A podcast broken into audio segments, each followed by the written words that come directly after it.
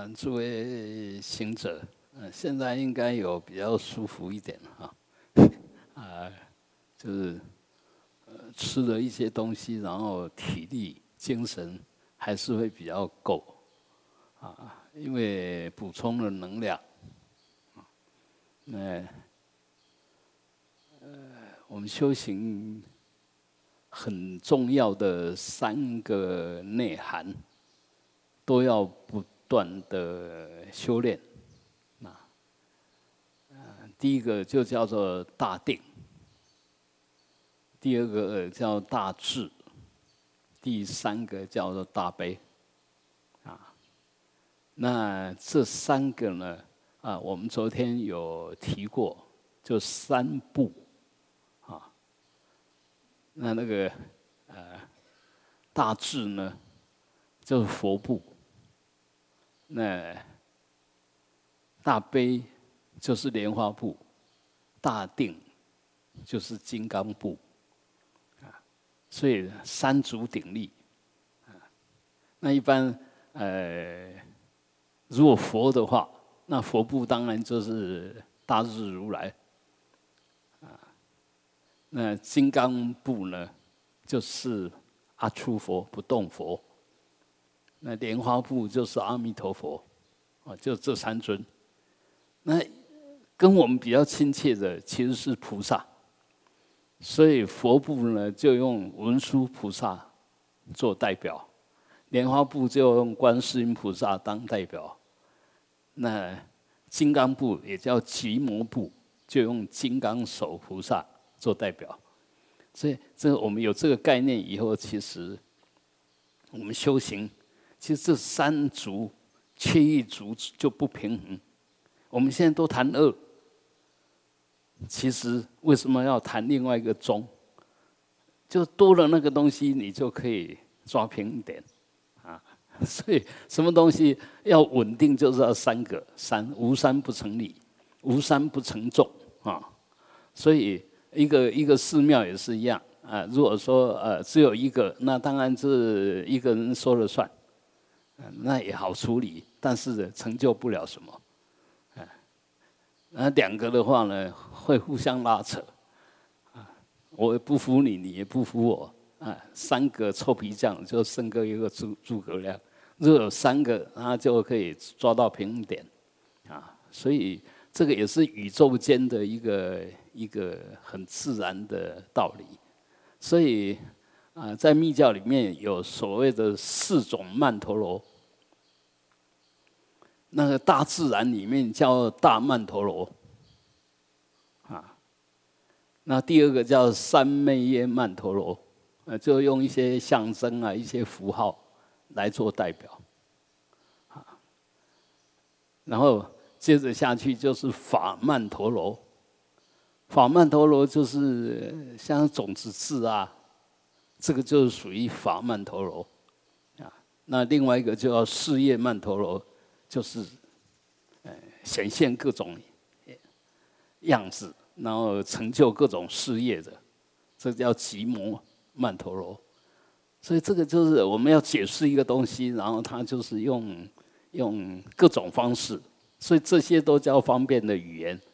它不代表什么，但它可以呃引导我们深入的去认识些什么。啊呃，如果说文字真的有什么魅力，那我把这个拿来放这，我应该就开悟了。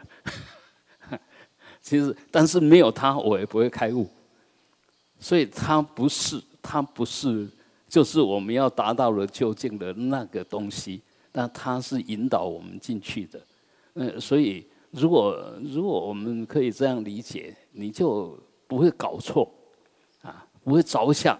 不会以为它是什么，因为你，请问你以为它是什么？是你以为的嘛？它是什么是另外一回事吧？啊，就我们昨天也提到，我认为你错了，是你认为他错了嘛？他错不错，另外一回事吧？所以至少错的是你嘛？他错还没有定论，但你错是必然的。你认为他错，你错是必然的。你必然错，啊，所以这这这个思想，这个绝招如果有觉察到，那你就不参与是非了嘛。错是我在错，对也是我在对，那是非都是你的，啊，所以我我们不能分别，那个对错也是分别来，啊，一个现象就是一个缘起而已，它没有什么对错。这句话我们很难接受，怎么是天底下没有对错的？对就对，错就错，哪有没有对错的？什么叫对？因缘如是，它怎么呈现？那个叫对。至于你对他的评价，对跟不对是你的事。事情当生就是对的，你一离开他就不对，不是他嘛？法尔如是啊，啊，我们是法尔不是啊，你一动你就法尔不是啊，啊，所以呃，还是真正的得接受缘起性空的道理，得接接受没有法可得的道理。法都不可得，那要法对还是不对？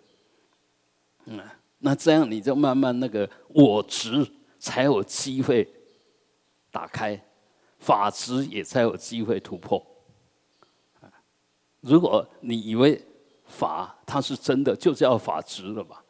啊，我刚刚已经讲过，法是因缘所生啊，它怎么样是他的事，你认为怎么样？好像法执啊，事实上是我执啊。没有我执就没有法执可得啊，啊，所以你没有先突破我执，怎么可能突破法执？但是突破我执呢，就是先突破你对法的认知。你对法的认知就是有你，就是你的问题，但是你不认为是我的问题，是法的问题，是那个对象的问题，所以你要先放开。你对法的执着，但这时候还没有化解法执，这时候是在化解我执。我执若化解了，一切法，我也是法之一。如果我化解了，那你就可以进一步化解法执。所以一样的啊，我们说见到位以后见到，那么我执是化解了，但是那法执呢，还是要地地。经过不断的修炼，不断的修炼，慢慢的，真正的法执也也能够彻底拿掉。那我是不对的啊，我只是不对，是无名，所以要慢慢的啊去突破。那刚刚提到了，哎，我们静坐其实当然比较偏定，但是静坐里面必然就有会。跟悲就智跟悲在里面，因为你有肉体，你有心，嗯，心可以成就智，肉体可以成就悲，就是饶益众生的那个功德啊。所以我们在修这个修行的时候，啊，若我这个身体是一个小宇宙。那我的每一个细胞就构成这个小宇宙的参与者，然后再往外放。外面如果是一个大宇宙，我就是这个大宇宙里面的一个细胞，我是参与者。如如果我不生了，宇宙就不生，就少了我这一块。那同样的，你的身体里面，如果你的细胞缺了一块，你的五脏少了一个，或者病了一个。慢慢，你这个身体就慢慢的就失去完整，所以这里面一跟全的相应对相对应，没有没有个别的就没有整体，啊，个别是为了整体而服务，整体是依着个别而存在。我为什么要讲这些？就慢慢的把我的存在发挥它的效益，而不是我的存在。变成一种破坏，变成一种障碍，就是我们观念上的问题啊。一个人身体会不好，一个人身体会不好，这样讲是有点对不起大家，但我是讲实话。身体不好，一定是你心病了；肉体不好，一定是心病了，肉体才会不好。你看那些小孩子，他无忧无虑啊，所以每个小孩子都活活活蹦乱跳，怎么玩都不累。啊，累了呢，一躺下来没有几秒钟就睡着，他管你那么多。这个这个就是很很健康的方式，没有太多的操虑，没有太多的变计变计值，没有太多的挂碍。而我们越长越成熟，年纪越来越大，越被规范了，越自我要求，那就也被外面绑，也被自己绑，所以就越来越有病了。哎，这个啊，不得不接受。忍耐吧，那个不得不突突破，努力吧，就天天都给自己在那不晓得搞什么，然后呢就越来越不自在了。啊，事实上呢，这个是假我，那真正我在里面不服气的，你为什么要这样？何必这样？啊，所以事实上每一个人都在虐待自己。但是呢，我们学佛有正知正见。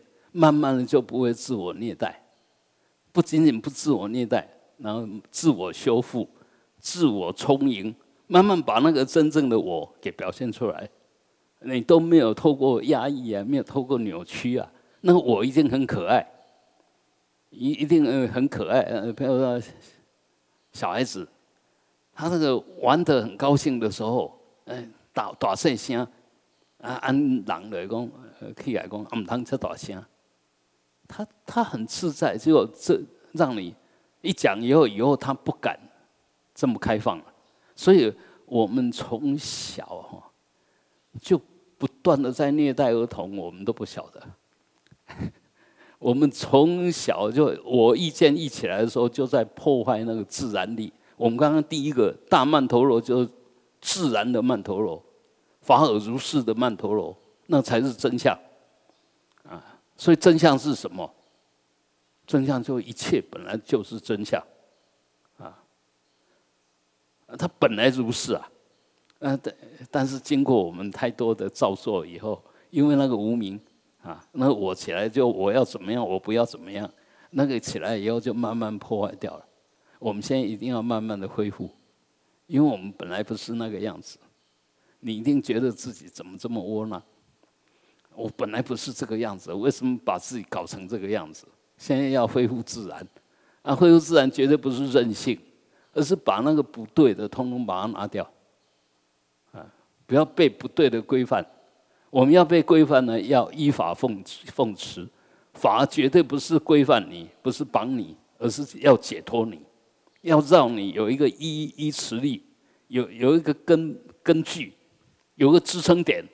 他不是要规范，不是要束缚你的，啊啊！包括我们在修止观，不管修什么法门，其实他是在引导你，在支撑你，不是要帮你呀，啊！那你若依法奉持，你会发觉哦，越来越清楚，越来越了解，越来越知道，啊，那个就是法，法不会帮你，啊，法不是要帮你的。呃，先确定这个，啊，说修仪轨也不是要帮你，他是要引导你，不是要帮你，啊，所以，呃，我们刚刚提到我们的生命的完成，就离不开这三个支点，啊，大智、大悲、大定，所以禅定是一定要修的啦，哎，你看有些人很聪明。但他就是没有多大成就。有些人很慈悲，就给佛，就杂插，你发觉他也跟无头苍蝇没有什么两样。所以这三个如果是不不是平衡，不是互相照顾的，其实都不会有太大的功德。那反过来讲，智跟悲都不圆满，大定就圆满了。一一个人常修定的人越来越懒惰，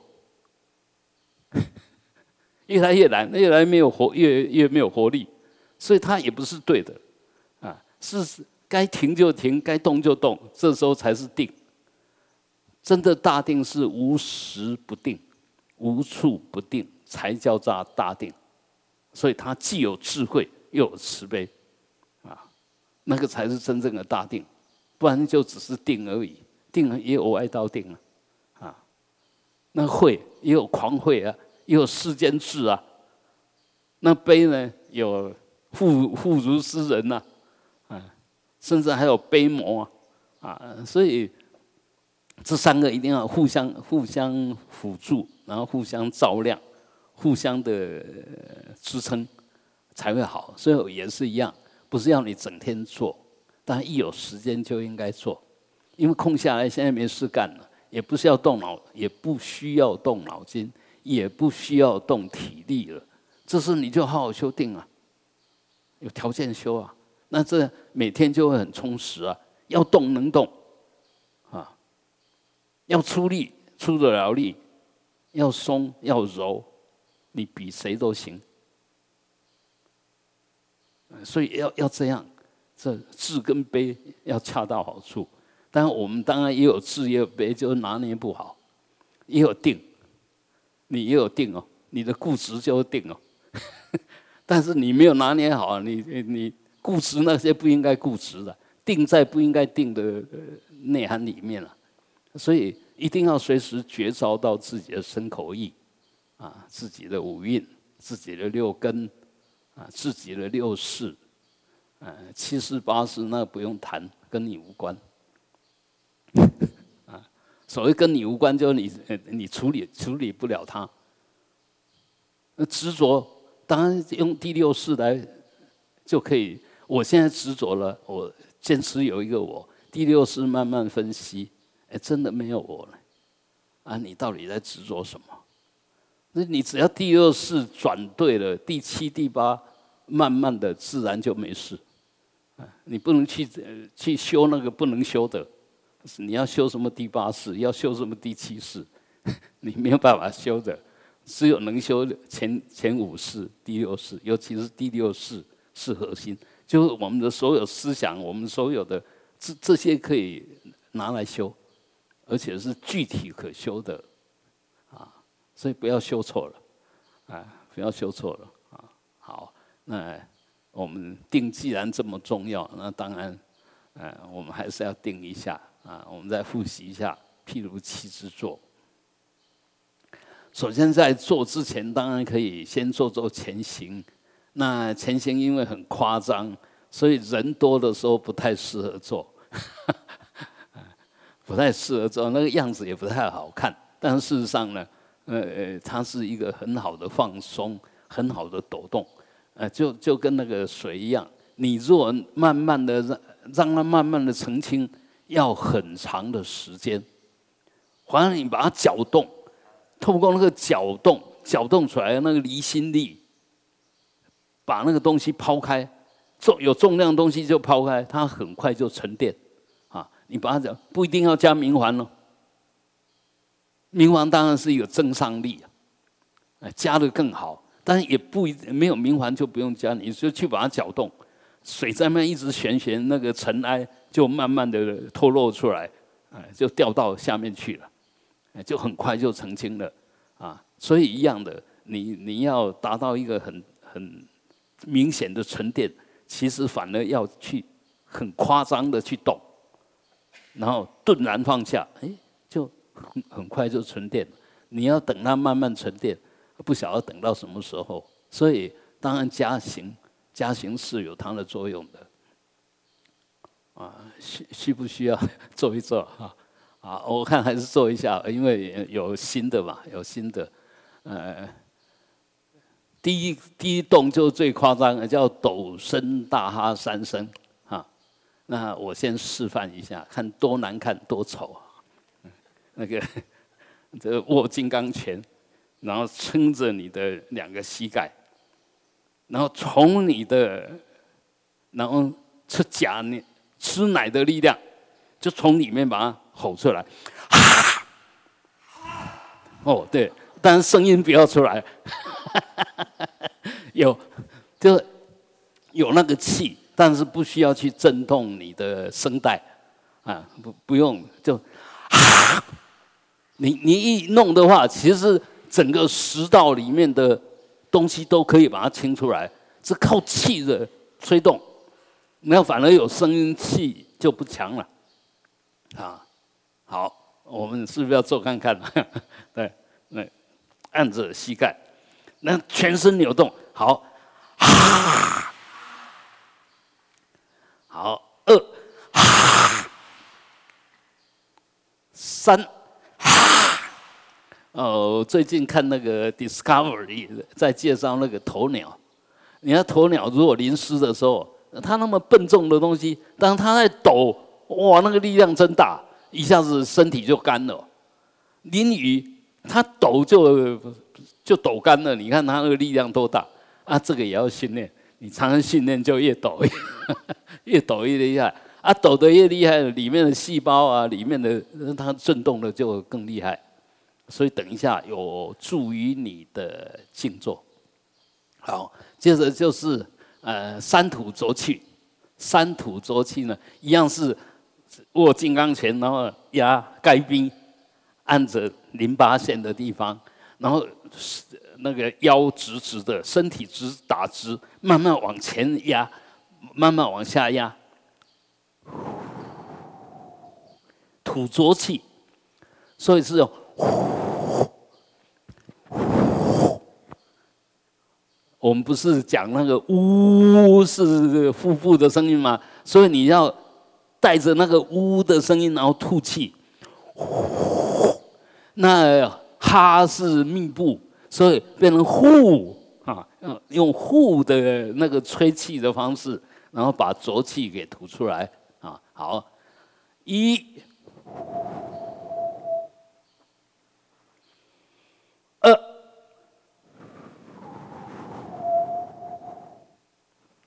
好，起来就很自然的放松起来就好。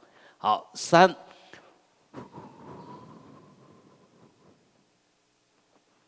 哦，OK，然后回来呢，啊，就呃大拇指按着其他四指，啊，这个这个也是一个手印哈，然后把。无名指伸出来，然后就轻轻的放在你的膝盖上，先按着右鼻孔啊，然后从左鼻孔吸气，吸，那顺着你的左脉哈，左脉怎么跑呢？左脉就鼻子上去，在你的呃头盖骨里面，在你的脑壳之下上去，顺着你的头盖骨，然后转到中间，转到中间以后呢，下来。就顺着这个上去，到中间下来，啊，下来就顺着你的这个中脉的旁边，差不多两指幅的距离，然后就慢慢下来，慢慢下来，到几下四指的地方转进来，啊，转到中间来，然后再转到右边去，就变成右脉，啊，这样出来。然后转进来的时候，集中到中间去，就叫做中脉。所以我们身体里面呢，右边是父脉，父脉就是父亲给你的功德加持。嗯，我们说 DNA，嗯，像像我们家，哎，我爸爸有大肠大肠大肠癌，所以我们家都是高危险分子。果然是，果然是哈。这个你不能拒绝，没有爸爸的给你的这个加持，你不会这么聪明。当然你要照单全收，他所带来的那个不健康，你也得接受。那妈妈的一样，那我我妈妈的，我妈妈六十几岁的时候中风啊，但是她恢复得很好，没有没有多大问题。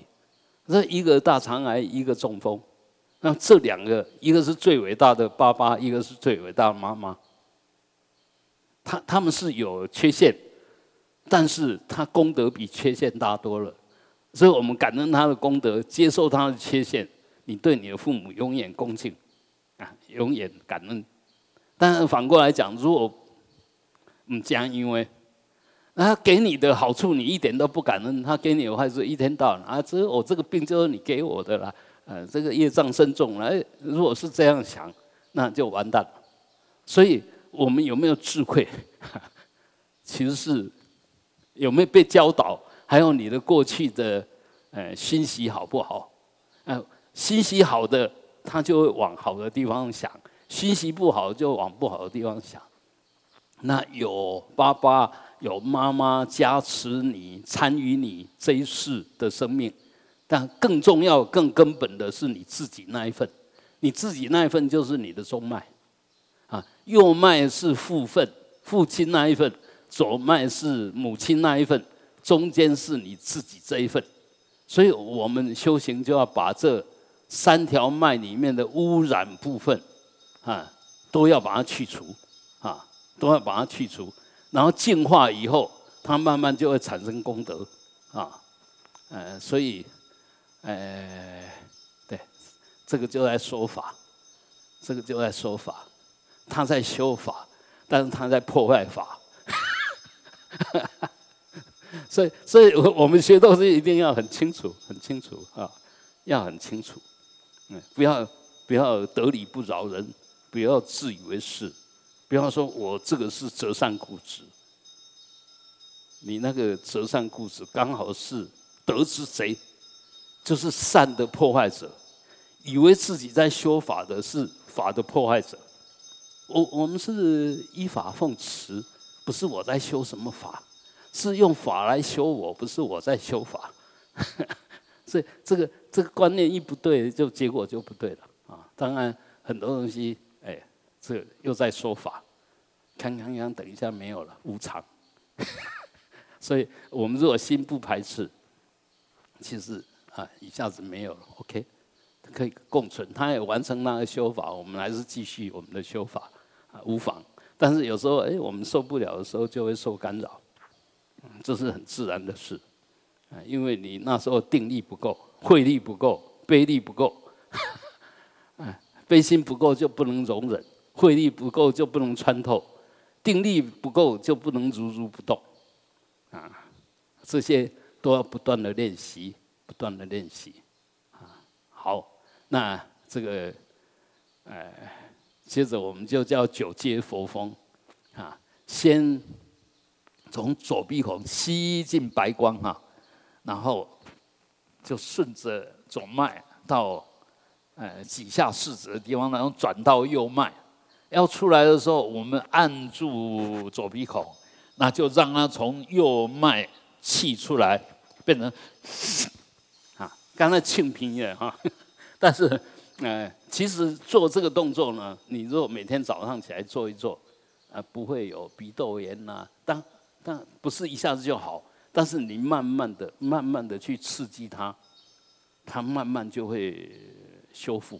啊，好，我们再来做哈，按着吸，按放，为了要保证清的清楚。就先从弱越来越强，到这个是最强的，就把它把它整个赶出去啊！好，再来按着右鼻孔、左鼻孔吸气，按出，好，右鼻孔按着，左鼻孔吸气，按出。好，然后左鼻孔就按着不动了。接着我们要右鼻孔吸气，吸，按，呼。好，按左鼻孔，右鼻孔吸气，按，呼。好，左鼻孔按，右鼻孔吸气，按，呼。接着，两鼻孔吸气，同时吸气，然后到中间的时候汇合，就冲到中脉上去。然后要下来的时候，就从从顶观想它下来，到这边的时候，两个手放掉，两个鼻孔一起出气啊。呃，这个比较难一点点，我们我先示范一下哈。好，吸，按，上，下。呼，就这个样子啊！你上下的时候是用念力哦，用念力带着它所以我们在说身口意一起在念这些，每一个细节其实都在训练这个东西啊。所以你如果不断的训练，当身与意合一的那种呃觉受，那种把握就会越来越强。它三三个不会随便分离，呃，身体做身体的，头脑想头脑的，然后呼吸呼吸自己的，不会这个样子啊。它是一个生命体的三个合成啊。好，我们一起来哈，好来，吸，按，上，下，呼，吸。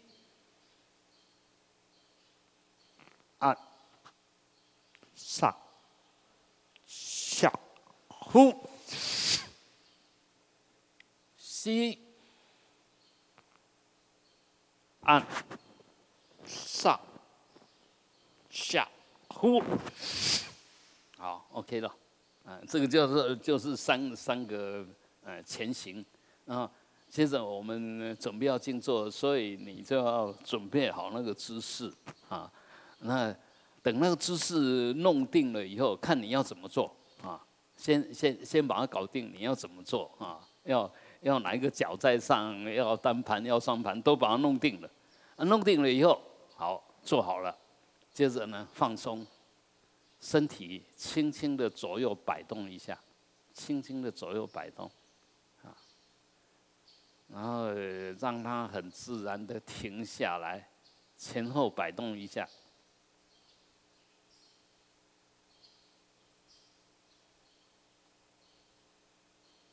停下来就是平衡点，这时候就是你的左右的中间、前后的中间，啊，然后接着我们就按照要领一个一个来。家父坐已经做好了，第一动做好了，第二动手等持至几下，第三动极直肩张。第四动，头为俯，含压喉结。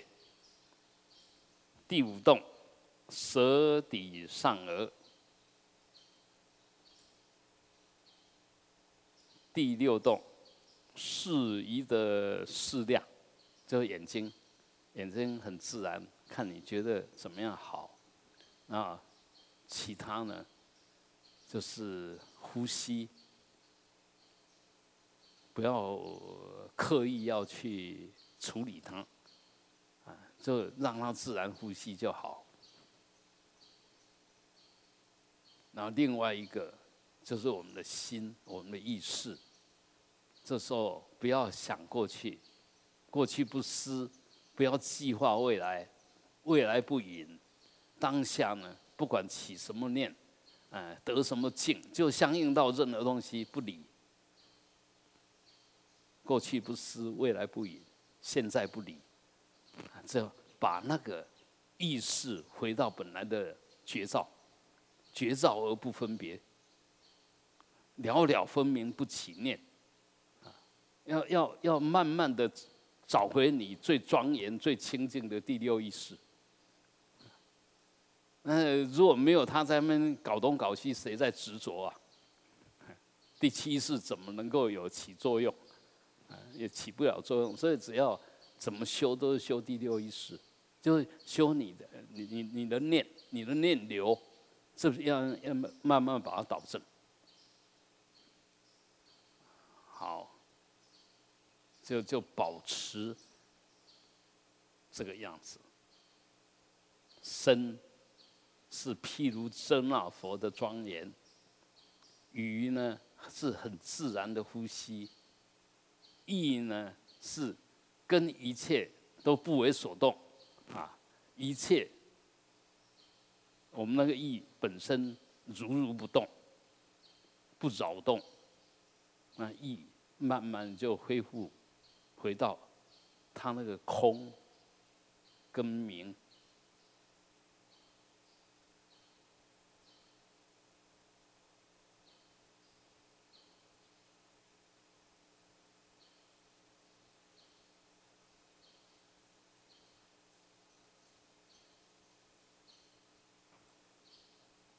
好，那如果说这时候心好像有点空洞，啊，这样不能安住的时候，那就圆一个境，就找一个对象来让你的这个觉知，好像可以使得上力，这是 OK 的。那以譬如七之座来讲，当然它有一个很重要的工作跟内涵，就是修着火。啊，修周火呢，就是在把你的意识，把你的念，轻轻的看着你的脊轮，轻轻的看着你的脊轮，就细心在脊轮，那通畅你的中脉，所以这时候我们可以变成一种。啊，观我们的呼吸在中脉上下的一种呃一种训练啊啊，你可以这样想，比如吸气的时候，那就我们刚刚已经讲，两鼻孔吸进来以后，它从中脉上，那两鼻孔这一段你不要去管它，你只管两鼻孔进来以后，然后气到脊轮的时候。它就从中脉上，所以吸的时候呢，是就把那个气慢慢的吸，慢慢的推上顶。那呼的时候完全放开，就感觉观察着那个气慢慢从中脉的顶轮慢慢下降，啊，那它拿来到脊以后，它又自然从两鼻孔呼出去了，但是。吸进来，呼出去，那一段不管，我们只管身体里面的部分，就中脉的部分，中脉的部分就好。这样你就慢慢会修出很明显的，你有中脉的那种认知跟觉受。啊，我们可以想一想，你若一直在关着气在你的中脉上下。你会不会弯腰驼背？绝对不会，整座坐下来直挺挺的，姿势一定很漂亮。因为你只要弯腰驼背，你气就上不去，啊，你气的啊，刚开始做的时候 OK，刚开始做的时候很标准嘛，所以就利用这个标准，我们不断的在做这样子的关照，啊，呃，就是观察你的呼吸在中脉上下。那下的时候，你也可以感觉到全身啊很自然的净化放松。进来的时候，全身充满着能量；呼出去的时候，呃，全身清清静静的、轻轻松松的。哎，这样你越做就会越来劲，就越做越挺，越做精神越好，然后又是那个关照力如如不动。啊是你看着呼吸上下，不是你跟着呼吸上下。你不需要跟着呼吸上下，了了分明，就保持我们那一份呃绝对的变满的觉照力。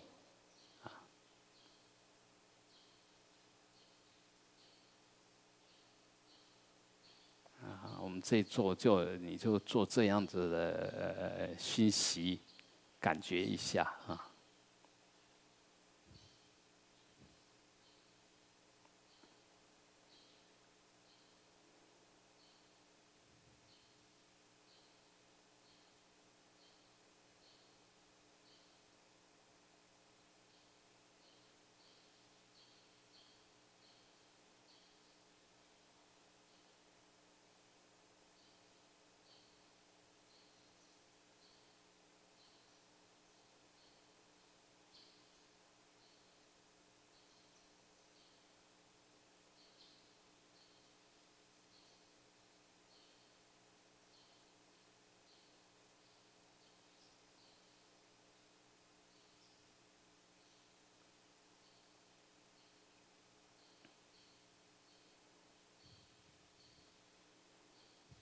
们现在如果还有点摸索不到、感觉不到，可以加一点点那个观念的运运运作，就加一点点观想。因为我在我们密轮，就大小便的中间，啊，那一点呢，其实是很敏感，而且随时在跳动的，那就是我们的密轮，啊，然后我们头顶上相对应的也有一个会跳动的地方，啊，就我们小孩子最后封起来那个地方，啊，那个地方就是我们的顶轮，那你把密轮跟顶轮。直接拉一条线就是你的中脉，所以我们起点是我们的脊轮嘛，脊轮在密轮上一点点而已，然后终点在我们的顶轮，这样就把开始跟结束确定了以后，哎，就从这边走到那边，从那边走到这边，就在这边来来去去，啊，然后既收摄你的心。哎，更培养你的觉照力，然后更净化你的全身的细胞、默契明点，都可以达到净化。啊，我们的中脉是我们的命根气。啊，如果中脉保持畅通，我们就还有活命的机会。慢慢的，如果哎这边不行，那边不行，到最后阻塞了，那就走了。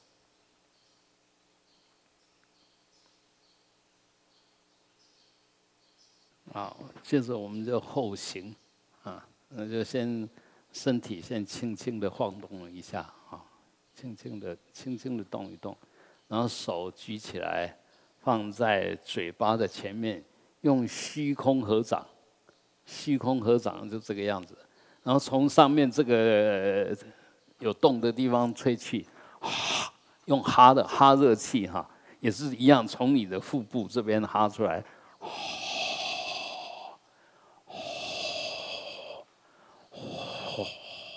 然后揉，搓搓到感觉会烫，热会烫啊。你身体若好，很快几下子就很热了啊。然后就按着眼睛，按着眼睛，让它很自然的去动。它会有一股力量，慢慢的，它会很自然的，它会动。找，它会自己找身体里面有点状况的，它就会去自己加持。加持，自己修补，这个叫自动功能。所以修行修到最后很好玩，就是说，哎，好像不费力了啊，什么东西都自然完成，自自然然就完成了啊，身心就越来越愉悦，越没有障碍啊。那啊，刚刚呃，我们那一套呼吸方式，那一套观想方式。其实我个人觉得是很棒的一个。其实我们是同时打个比喻哈，就是水，那水管你是不是一开就流？如果里面是空的，你要等一段时间才流出来。但事实上呢，我们的，请问我们的鼻子里面是不是随时都有气呀？随时都有气啊，所以这边一挤进来，这边就开始挤进去吧。所以。你在观想，就吸的时候你就观想，哎，同时吸的时候，哎，就观想从气从哎脊轮到顶轮，呼的时候就就从顶轮到脊轮，吸跟呼同步，但是都在你的中脉里面运行，那种感觉很棒，很舒服。那你若中脉保持畅通。你身体一定健康，而且寿命一定很稳定。那即使不稳定的时候，到时候问题发生了，那是不是一样很简单呐？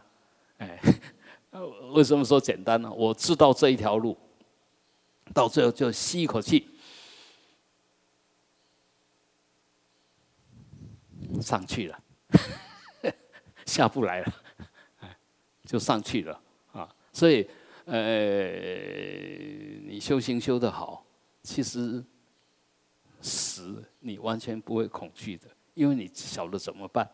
就好像一个人要来找你麻烦，你老早心里面有数，已经准备好了。